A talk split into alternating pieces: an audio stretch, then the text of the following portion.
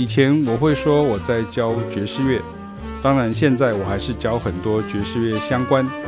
只是因为时空环境不一样，教爵士乐的不管好的坏的也多了起来。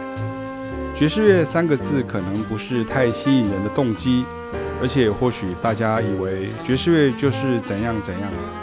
所以不用学太深入的话，只想先体验一下。或是学乐器之余的尝试，甚至玩类爵士就好。但其实有实际在跟我们上课，或是曾经上过课的学生就知道，启斌老师与凯亚老师陆力孜孜不倦的是一整个音乐能力强化的计划。你要学即兴，当然可以，但是你就得学会听出和弦跟熟悉律动。后两者就又可以分成从听力与乐理的整合，以及对乐风与节奏感的掌握。也就是如此，我自己才会还有听力训练班与黑乐团班、爵士团班等的主题。但其实各种团班都还是会整合你以为是分门别类的音乐基本功训练。譬如在听力训练班中会学到很多流行音乐与不同风格曲目。一样道理，不同团班，黑乐有很多种，爵士乐也有很多种，甚至一个团班进度到某些地方，老师会跳到别的曲目来横向桥接，这样学生就会学得更全面，累积打底的耐心与经营很重要。所以像凯雅老师，甚至有日系编曲班、古典乐曲目和声转化与教材应用班、黑乐编曲与实战班。配乐作品分析实战班、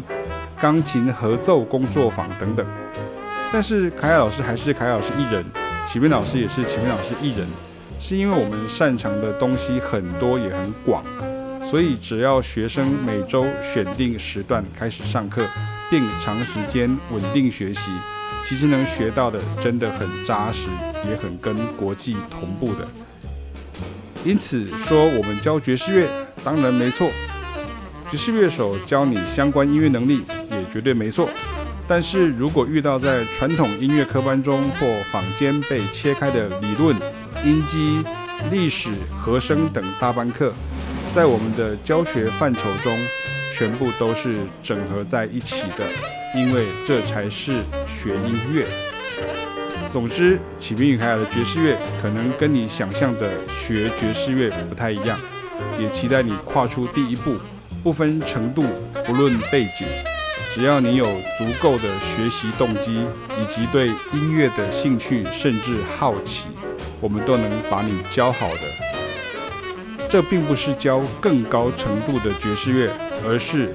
用你想象不到的方法来教你把音乐学好。